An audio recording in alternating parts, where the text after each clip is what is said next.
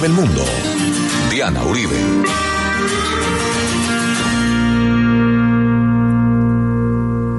Buenas, les invitamos a los oyentes de Caracol que quieran ponerse en contacto con los programas llamar al 302-9559, 302-9559 de lunes a viernes, o escribir a la casa de la historia.com, la casa de la historia.com, o a la página web www.lacasadelahistoria.com o a las redes sociales o al Twitter de la Casa de la Historia.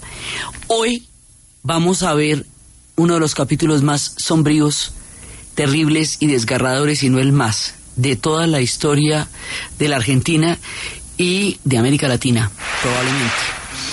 La dictadura de la Junta de Videla, primera parte.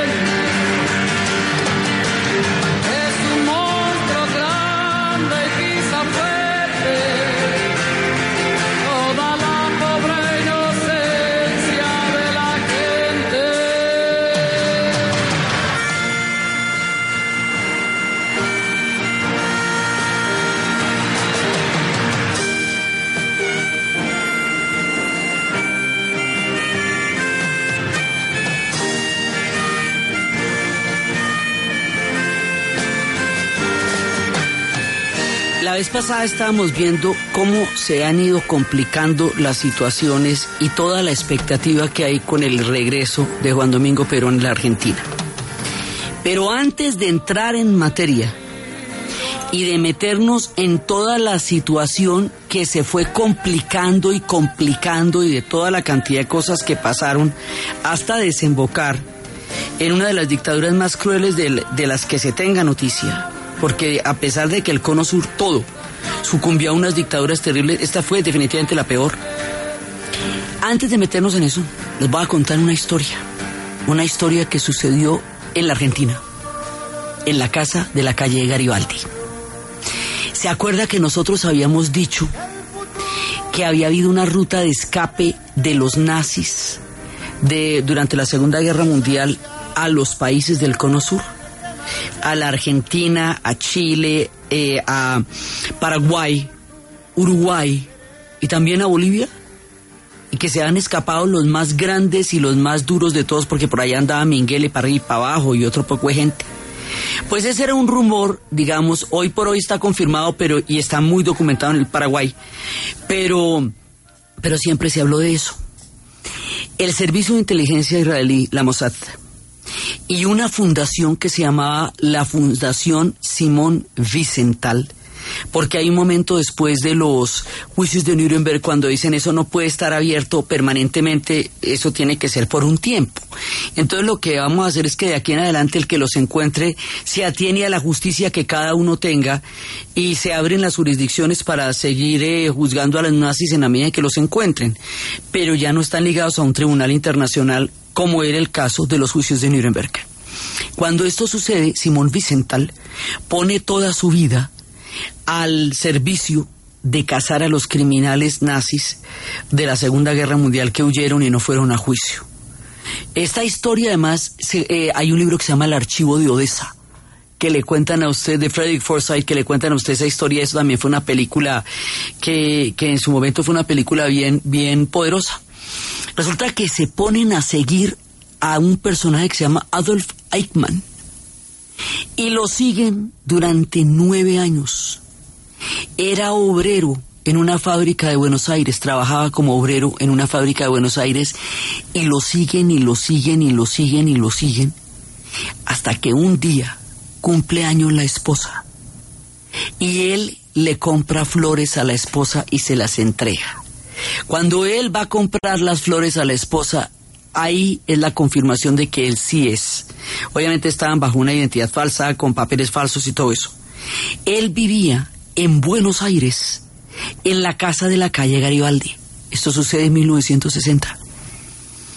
Y cuando eso pasa, hacen un operativo, la cosa más impresionante que ustedes se puedan imaginar, rodean la manzana y lo atrapan y se lo llevan en un avión y lo juzgan en Tel Aviv y en Jerusalén, ahí están en esos dos lugares, y lo ejecutan.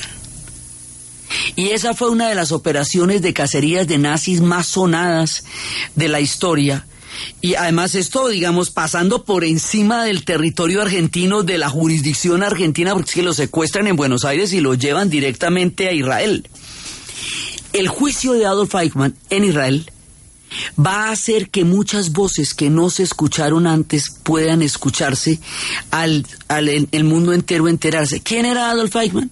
El responsable de la ejecución y funcionamiento de los campos de concentración durante la Segunda Guerra Mundial, el que escogió el veneno, el que lo montó, el que tenía que, el que estaba eh, encargado de que saliera el gas cuando era la hora de las ejecuciones, o sea, el vigilante de las ejecuciones, el asesino intelectual, material, mecánico de toda la operación de los campos de concentración durante la Segunda Guerra Mundial, o sea, una de las criaturas más terribles y execrables que haya habitado la Tierra. Ese junto con Mengele, que era el de los experimentos humanos, son, digamos, eh, personas que han, han atravesado límites que ni siquiera son imaginables. Este tipo era que se había fugado junto con muchos otros, lo siguen durante nueve años hasta que lo cogen y lo juzgan y lo ejecutan. Y eso fue uno de los periodos, digamos, de los episodios más sonados de la época y se conoce como el caso de la casa de la calle Garibaldi.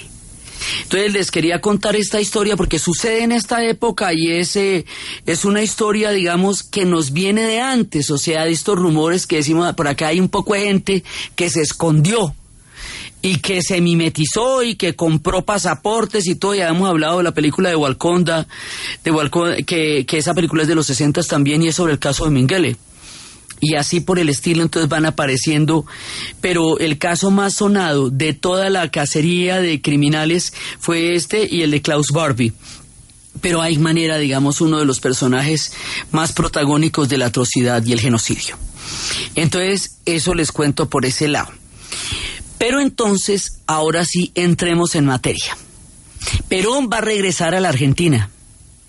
A modo de Mesías, de deseado, de papacito, de tremendo, eh, Perón va a regresar. Y esto hay una expectativa con que Perón vaya a regresar a la Argentina y eso es en minutos que Perón va a regresar. Está casado con una mujer que se llama María Estela Martínez de Perón, que también era una mujer del espectáculo y del teatro y su nombre de una bailarina y su nombre artístico era Isabelita. Por eso en la historia la vamos a conocer como Isabelita. Era como se le decía. Viene casado con Isabelita y acuérdese que él no podía gobernar directamente porque se inventaron por allá una ley que decía que no podía gobernar a alguien que ha estado mucho tiempo fuera del país y el tipo estaba proscrito en el exilio. Entonces, prácticamente la ley estaba redactada que no puede volver Juan Domingo Perón al país porque, ¿qué? O sea, el, aquel que estuvo por fuera mucho tiempo y el hombre proscrito. Entonces, como no podía gobernar directamente, va a gobernar a través de un personaje que va a ser como las veces de, de pues que de títere, porque cómo se llama eso. Y la, la consigna era Cámpora a la presidencia, Perón al poder. Entonces, bueno, esto, estas cosas en la historia han pasado. Y entonces resulta que efectivamente gana las elecciones. Efectivamente, Héctor J. Cámpora va a llegar a las elecciones, que es la manera de que regrese Perón. Cuando regresa Perón, pasan cosas muy duras. En el aeropuerto de Ezeiza va a regresar Perón y hay un operativo de seguridad. Y vienen por un lado los montoneros. Por el otro lado, o sea, peronistas hay, esta parte es muy loca. Peronistas hay de todos los pelambres. Hay un movimiento de jóvenes armados de los que hemos estado hablando que se levantó contra la dictadura de Onganía, de la que hablamos la vez pasada, la que se, desbarató por el cordobazo y por el asesinato por parte de los, de los montoneros, secuestro y asesinato de Aramburu, que fue eh, el que siguió a esa, a esa etapa inmediatamente después de, la ida de Perón, en la que tratan de borrar todos los nexos y toda la memoria del peronismo, y fue el que él fue durante su gobierno que se secuestró, se llevó el cadáver de Eva Perón para Italia y lo secuestraron y lo tuvieron allá en una fosa con otro nombre. Entonces los montoneros van a secuestrar a Aramburu y van a pedir el reintegro del cadáver de Eva Perón y cuando lo reintegran ellos lo asesinan al general Aramburu y entonces y eso fue otro de los momentos en que tembló la dictadura de Onganía. Entonces resulta que están, estos son peronistas de izquierda, pero hay otro personaje que va a tener una figuración infausta y terrible un personaje de esos de leyenda que es un brujo que se llamaba López Rega, que, que va a ser ministro de, de, la, de la Secretaría de Trabajo y, de, la Secretaría de Trabajo Público, de la misma Secretaría que, que Perón ocupó y donde se, se hizo tan poderoso, pues le dio esa misma secretaría a este man, que se va a volver muy poderoso también. Y López Rega tiene un operativo de seguridad, López Rega es de derecha, de súper derecha y él tiene un operativo de seguridad. Y a Perón lo están esperando los peronistas de izquierda y los peronistas de derecha, los peronistas de izquierda armada, los peronistas de izquierda no armada, una gran cantidad de simpatizantes que no están en el movimiento armado, lo van a estar esperando los peronistas de derecha. Eh, normal, no armados, pero también los, los peronistas, una, un cuerpo de seguridad que López Rega va a hacer ahí. El asunto es que cuando Perón se baja, se va a bajar del avión, hay un disparo contra los montoneros y se arma una matanza y mueren asesinados varios montoneros en la llegada de Perón, lo cual termina siendo un muy mal augurio. Entonces los, pues los montoneros eventualmente se van a terminar eh, alejando, digamos, de, de la, del ala de Perón, porque esperaban que Perón les diera la mano y Perón no parece interesado en darle la mano a ellos, lo cual hace que ellos tuvieran o una opción política de seguir, digamos, haciendo oposición o una opción armada.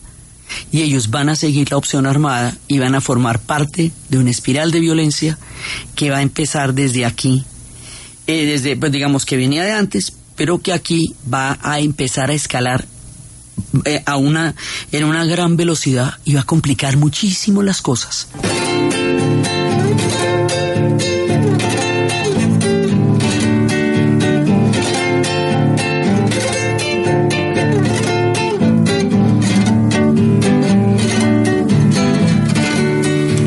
Un día yo pregunté, abuelo, ¿dónde está Dios?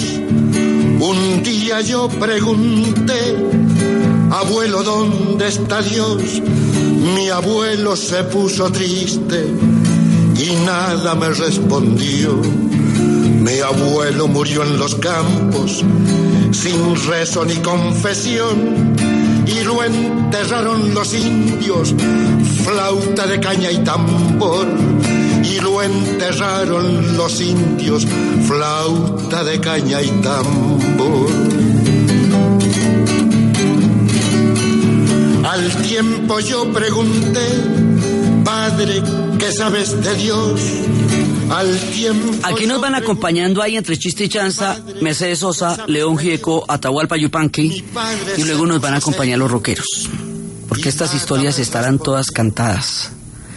Entonces, resulta que por un lado están los montoneros, pero también va a haber otro grupo armado, este no es peronista, es un grupo de izquierda marxista que tenía la teoría del foco de la, de, de la época de la influencia también de todo lo que significó la revolución cubana en el continente. Estos se llamaban el Ejército Revolucionario del Pueblo, llamado ERP, que tenían una afiliación con el movimiento de la izquierda revolucionaria de Chile, llamado MIR. Sí, y con otro grupo también en Bolivia, o sea, era una línea de izquierda marxista armada, que también está ahí. Y resulta que López Rega es un tipo muy hábil que a partir de la cartera del, del Ministerio de Bienestar Social empieza a meterse en la vida entre Perón e Isabelita. Empieza por organizarles el archivo. Y entonces eh, hay un momento en que todo el mundo iba a hablar con, con Perón y dice, hablaste con Perón, no, pero hablé con López Rega. ¿Te viste con Isabelita? No, pero me vi con López Rega. Este tipo le dicen el brujo, porque además, después vamos a ver, Isabelita era una mujer esotérica y este hombre tenía una, un poder esotérico impresionante y la, la capta y la, mejor dicho, la, le da tres vueltas a ella. Y este tipo va a ser el responsable de crear una cosa que se va a llamar la Alianza Anticomunista Argentina, la Triple A, que se va a dedicar a matar a los montoneros y a la gente del ERP. Entonces, esto es una extrema derecha, pero también está ligada a la figura de Perón. ¿Se entiende por qué esa es tan rara? Entonces, Perón llega y Perón va a gobernar, pero entonces el primer año gobierna, eh, intenta gobernar Héctor J. Cámpora. Y bueno, pues nada, o sea, eso esa no funciona porque el hombre sabe que está ahí es eh, a la sombra de una figura que está encarnada en nombre de él y eso es una posición insostenible. Era, era posible para llegar al poder, pero no era sostenible. Entonces, en un momento dado, Héctor J. Cámpora renuncia y Perón propone una nueva fórmula ya en el poder que se llama Perón Perón. Perón Perón quiere decir Perón como presidente de la Argentina, Isabelita como vicepresidenta de la Argentina. ¿Sí? Entonces, eh, Perón Perón. Y de esa manera cubre, se cubre las espaldas con Isabelita como vicepresidenta, porque con esta variopinta coalición de, de peronistas, de izquierda y de derecha y de arriba y de abajo, cualquiera que ocupara la vicepresidencia entraría en conflicto con todas las demás fracciones que también se reclaman herederas de la, de, del ala peronista. Entonces él pone a Isabel como para a- eh, acallar las suspicacias de que pusiste a este o al otro, porque cualquiera que ponga, si es de izquierda van para las izquierdas, si es de derecha va para las derechas, así. Entonces Isabel se le vuelve una salvaguarda para que él pueda estar gobernando y se quite encima la jauría de la cantidad de partidarios que han armado diferentes tendencias políticas a partir de reclamarse herederos de la figura de Perón en el exilio. O sea, vuelve este Mesías del exilio y tiene que enfrentar a todos los seguidores que han armado toda esa cantidad de historias a nombre suyo mientras el hombre estaba en el exilio en España. Entonces, resulta que, bueno, eso suena raro, pero, pero ah, ah, ahí se puede, le podemos hacer. Pero ¿sabe qué pasa? Aquí sí pasa la más grave de todas. Se le ha acabado la vida. Dura solamente tres años. Y así, en la mitad de todo esta, este clima re- enrarecido políticamente hablando, sin podernos imaginar, porque la historia puede ser muy sorpresiva en ocasiones, se nos muere Juan Domingo Perón, hermano. Se muere Juan Domingo Perón. Él regresó en, en, en 1973, el 20 de junio, y muere el 1 de julio de 1974. Y con la muerte de Juan Domingo Perón, esto queda, las circunstancias quedan muy difíciles. porque esto se vuelve, se va a volver poco a poco insostenible y esa insostenibilidad es lo que va a precipitar el que, se, que esto desemboque a la dictadura. De eso vamos a hablar inmediatamente después de la pausa.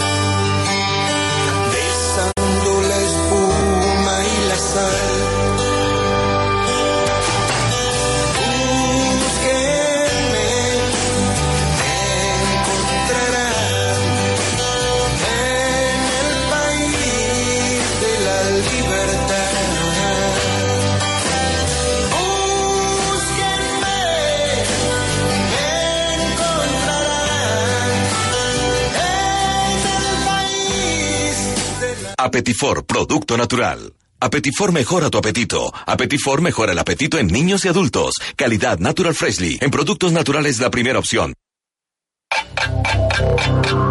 En Caracol Radio. Son las 11 de la mañana y 31 minutos. ¿Punto naturista? Gracias. Tiene Digestar Jalea con acción laxante, suave, blanda y placentera de Laboratorios Natural Freshly. Sí, señora. Tenemos la línea Natural Freshly. Digestar Cápsulas Forte y Digestar Fibra. Para otras afecciones, Apetifor, Venas Full, Gasof y Finacid. ¿Y Freshly Pause Cápsulas y Fibofor Fibra con probióticos? Naturalmente. Natural Freshly. Tratamientos científicos con productos naturales. En productos naturales, la primera opción. Con el sello del Instituto Farmacológico Botánico. Caracol Radio presenta Nuestro Deporte.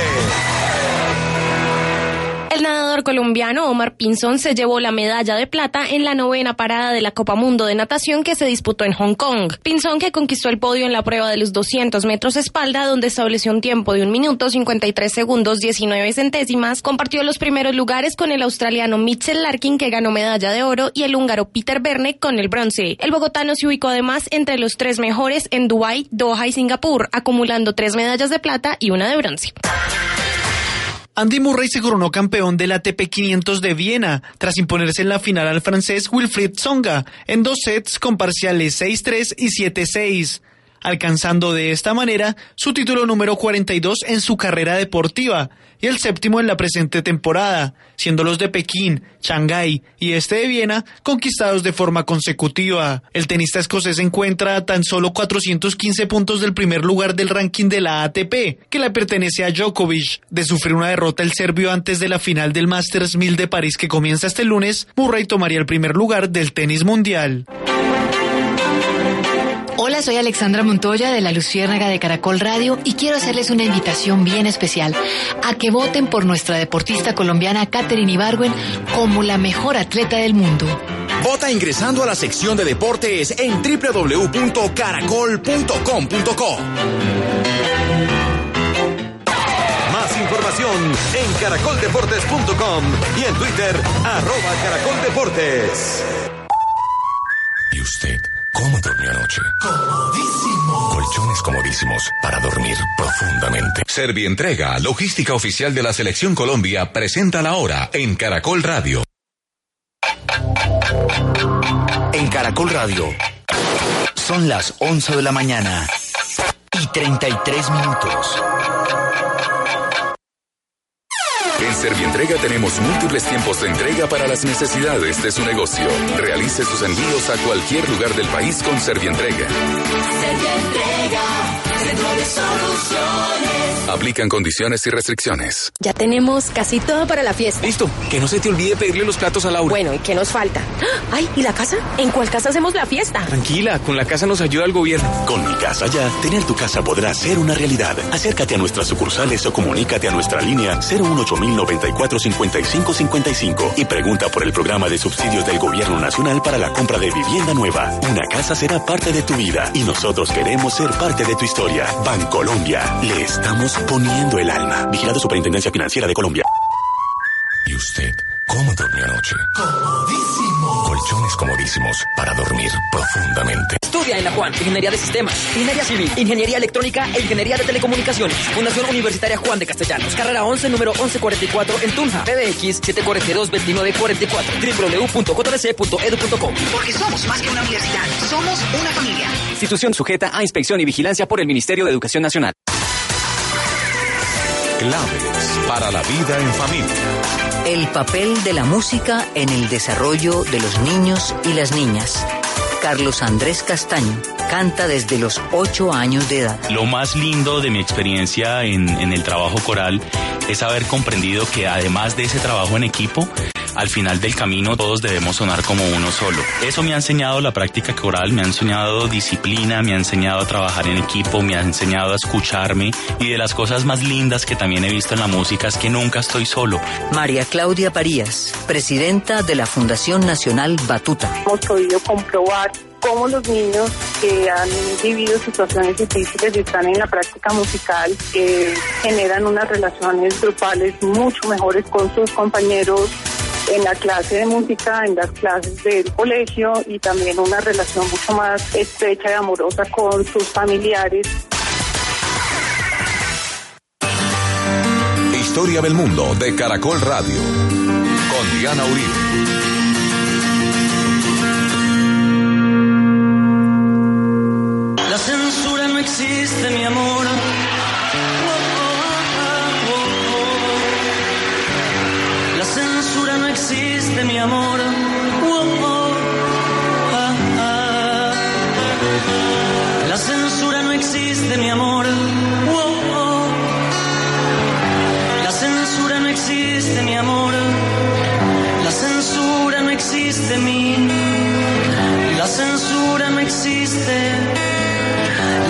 La censura no, la censura.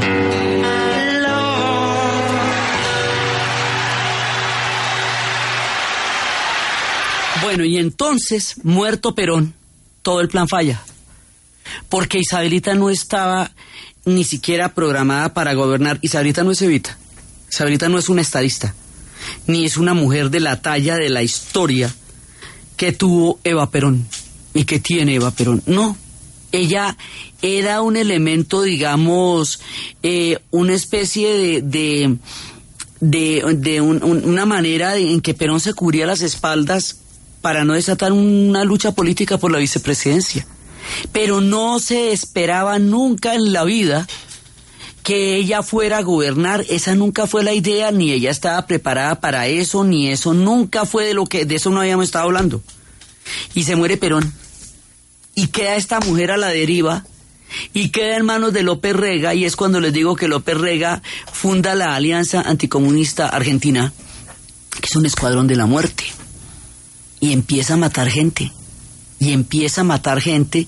Entonces el espiral de violencia es tal que hay grupos armados ejerciendo violencia urbana de bombas y de atentados de la izquierda y hay grupos de exterminio de derecha. Unos y otros de otras de una u otra manera se reclaman el nombre de Perón, pero fuera del ERP. El ERP no tiene nada que ver con eso. Y entonces esto desata una espiral de violencia y de inestabilidad política y un clima completamente eh, inmanejable, muy difícil. Aquí hay una cosa que es sumamente grave y que cada vez que en la historia les da por ensayar este método, indefectiblemente se van hacia el desastre, hacia el horror y hacia la sin salida. Se llama la política de agudizar las contradicciones. La política de agudizar las contradicciones es que cada uno extreme sus posiciones hasta que lleguen a un punto de choque que según la idea de Hegel de tesis, antítesis y síntesis, resolvería por la vía de agudizar la contradicción el hecho de que dos, dos eh, eh, eh, alas se confronten de una manera extrema. La teoría diría que de ahí sale una solución. No, señores, de ahí no sale una solución. De ahí lo que sale es el horror con patas. La política de agudizar las contradicciones lleva a que todo el mundo se hunda y a un baño de sangre y exacerba los odios y hace que las cosas se vuelvan inmanejables y que la, la agudización de las contradicciones solamente termine polarizando y agudizando los odios y la agudización de los odios nunca le da salida a un pueblo y nunca se la ha dado y no se la dio a la Argentina. Entonces, cuando la cosa se pone de este tamaño, López Rega se pisa se desaparece de escena, pero ya la hizo, ya la montó, ya cogió a Isabelita, le dio tres vueltas, él fue parte, digamos, de toda esta espiral de violencia, él, él contribuyó a este caos también con esa política de asesinatos selectivos de la AAA, que era una organización funesta y monstruosa. Entonces el man se desaparece Isabelita queda a la deriva, sometida a unas presiones para las cuales no estaba nadie preparado, pero ella no lo estaba tampoco. Y en ese momento, cuando Isabelita está en esta situación tan supremamente difícil, el 24 de marzo de 1976 sube el golpe militar de Rafael Videla o sea, ella queda del 74 al 76 eh, eh, a la deriva y luego en marzo es el golpe. Este golpe, a diferencia del golpe chileno que fue brutal, que el día mismo del golpe bombardearon la moneda, murió Salvador Allende, cinco mil personas fueron llevadas a la, al, Estadio Negro, a la tortura. Esa, digamos, esa violencia extrema con la que se va a, presentar el golpe de Estado en Chile no pasa en la Argentina. Entonces, ¿qué pasa? Que parecería que el golpe de Estado que estaba inclusive bastante anunciado fuera como casi que una, primero que estaba cantado y segundo que dada la, la inestabilidad política de la Argentina, parecería como los golpes de Estado se sucedían en la historia de la Argentina con alguna frecuencia intermitentemente, les habíamos dicho que el de Onganía ya eran pasos de animal grande, pero el de Onganía no alcanza a consolidarse por, lo, por el cordobazo, ya hemos visto la vez pasada, y precisamente por el tema de los montoneros y el asesinato de Aramburu. Entonces, este es otro golpe de Estado, este es un golpe de Estado que no se parece a ningún otro. Este es un golpe de Estado que va a hundir a la Argentina en el episodio de terror más escalofriante, brutal, macabro y terrible de toda su historia y de la historia de nuestro continente. Esto es una cosa completamente diferente, esto es inédito. Nada así habían vivido los argentinos nunca y esto va a, a rebasar todos los límites de la dignidad hasta, hasta momentos que no nos podemos imaginar. Pero no empieza así. Empieza como un golpe que aparentemente rescata una situación social que estaba a la deriva. No había discusión en que Isabel Perón no podía manejar la nación como estaba, que la espiral de violencia estaba caotizando la sociedad. Eso sí estaba pasando. Eso realmente estaba pasando. Entonces, como cada ratico había golpes militares, como hemos visto un montón en los últimos programas, pues este es otro golpe militar, pero les advertimos que estamos en la Guerra Fría y que la doctrina de la seguridad nacional está operando y que están entrenando oficiales, en esa época entrenaron oficiales en la Escuela de las Américas en las técnicas de tortura y que la idea era que los ejércitos se reorientaban no para enfrentarse con los diferentes ejércitos de otras naciones, sino con su propia población que se consideraba el enemigo interno. Entonces, entre estos personajes que fueron entrenados para la tortura estaba Macera, que era eh, parte de esa junta. Entonces, la junta la va a, eh, a encabezar Videla, pero resulta que en esta junta se unieron todas las Fuerzas Armadas. Eso no había pasado tampoco antes. Entonces el ejército, la policía y la Fuerza Aérea y la Armada se unen para montar este golpe.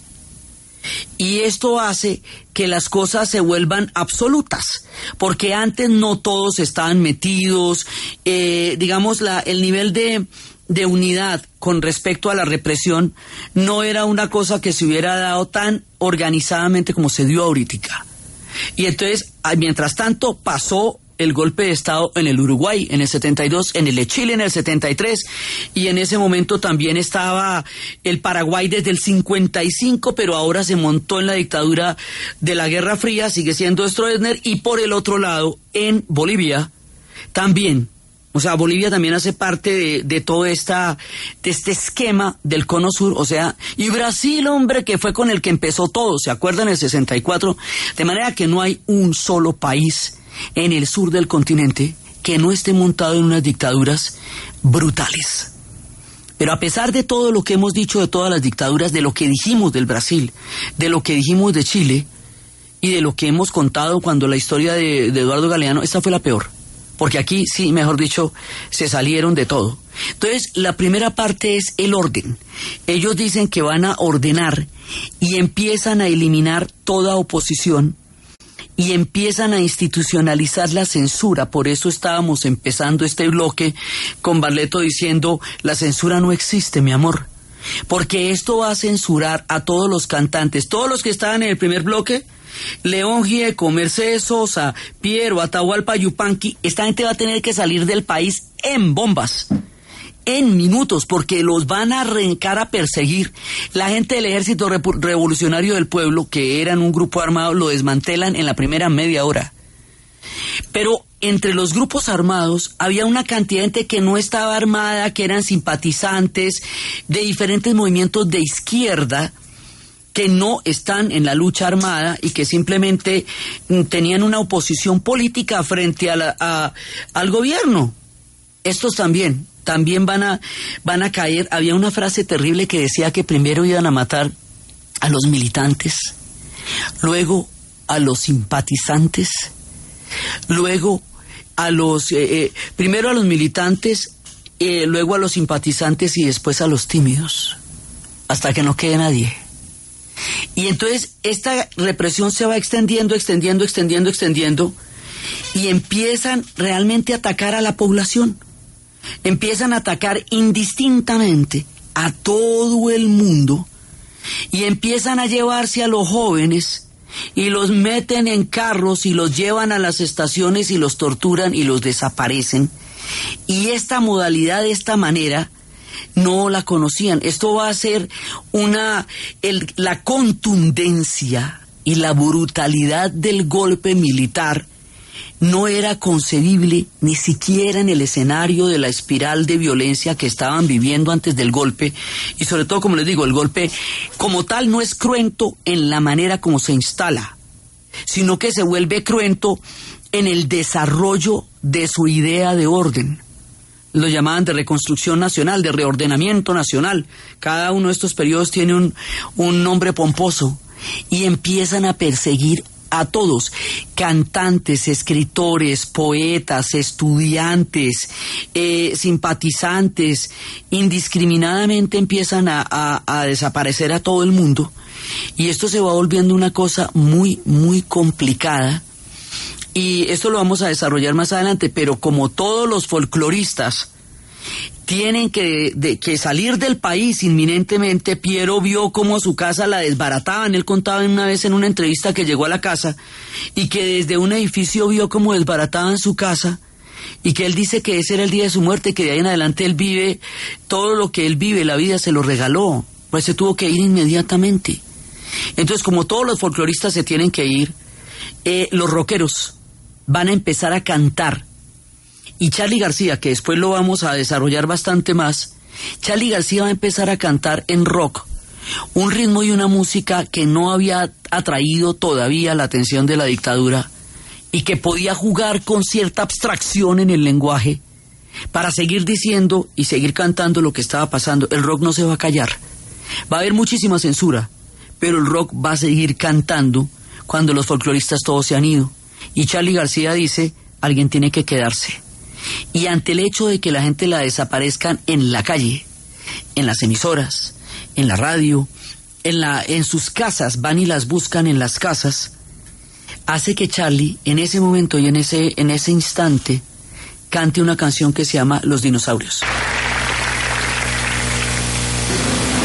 Una canción que le gusta mucho a todo el mundo, sobre todo los muertos.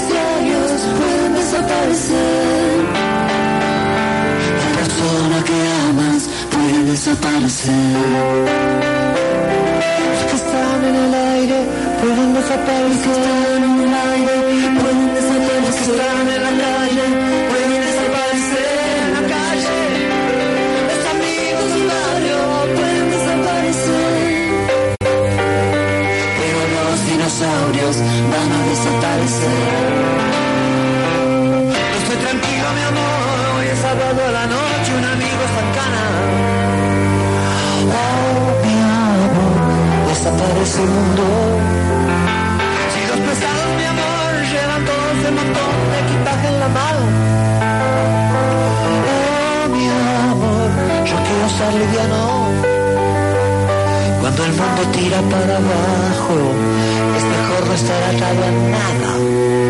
Imagine a los heavy metals en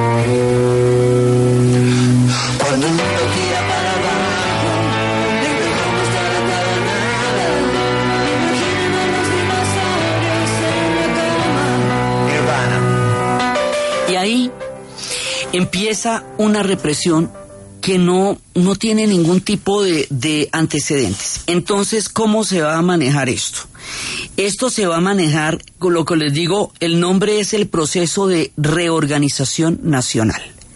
Con el proceso de reorganización nacional empiezan a dividir la Argentina, que es enorme, la van a dividir en segmentos, en sectores, en cuadrantes. De manera que todas las Fuerzas Armadas estén eh, vigilando a cada una de las personas en cada uno de los sectores. O sea, esto va a ser una cosa sistemática, planificada, escalonada, que se va a dar en la Argentina y luego en el siguiente programa vamos a ver cómo se va a dar en el resto a través de una cosa que se va a llamar el Plan Cóndor, que es de no creer, que es la fusión de todas las formas de represión. Entonces, lo mismo le van a dar a las personas que estuvieron o están vinculadas con la lucha armada que al pelado que está leyendo eh, libros de izquierda, que, a- o sea, no hay distinción. Y es en esta época tan aterradora cuando unos muchachos de la de la organización todo el mundo tenía que ver de una u otra manera con el peronismo. Y entonces había unos peladitos que eran de la parte de la de, de la de los movimientos de bachillerato que eran eh, estudiantes de la se llamaba eh, es estudiantes de bachillerato del ala peronista eran ellos. Estos peladitos que eran estudiantes de secundaria o sea, no tenían ninguno más de 16, 17 años que pertenecían a UES, que es eh, la Unión de Estudiantes de Secundaria. Sí, ellos se reclamaban la rama peronista estudiantil de secundaria. O sea, había peronistas de bachillerato también. Imagínate tú. O sea, mire todo lo que está pasando alrededor de la figura de Perón y Perón ya está muerto y todavía está todo el mundo por ahí. Esos peladitos van a hacer una manifestación porque quieren una, una homologación de títulos universitarios en las normales, quieren una reforma académica. Y estos peladitos después de la manifestación, al principio les dieron los títulos y luego los ubicaron, y después de la manifestación los van a arrestar, los van a detener, los van a torturar y los van a matar. Y esto, digamos, de coger a estos muchachitos de, de bachillerato de 16 años, eso no tiene nada que ver con los grupos armados. Los grupos armados los desaparecen, pero el montón de gente que tiene gamas eh, de, creencias políticas, de partidos políticos, de grupos estudiantiles que van desde, desde el Partido Socialista de los Trabajadores pasando por los peladitos de bachillerato. O sea, había una gran cantidad de tendencias políticas en la Argentina que cada uno creía en una vaina diferente, pero que todos de una u otra manera en oposición al régimen y todos, todos van a caer en el mismo rasero de represión. ¿Sí? Entonces cogen a estos mucharejitos y coger a estos mucharejitos indefensos y llevárselos a torturarlos va a quedar consignado como la noche de los lápices. Y la noche de los lápices es una... eh, eh, en septiembre de 1976 fue la noche de los lápices. Lo que quiere decir que estamos en un aniversario de uno de esos momentos absolutamente desgarradores, que fue la noche de los lápices. Y esto es lo que va a hacer que más adelante en el 81 va a haber una película sobre esto, en el 85 va a haber una película sobre esto.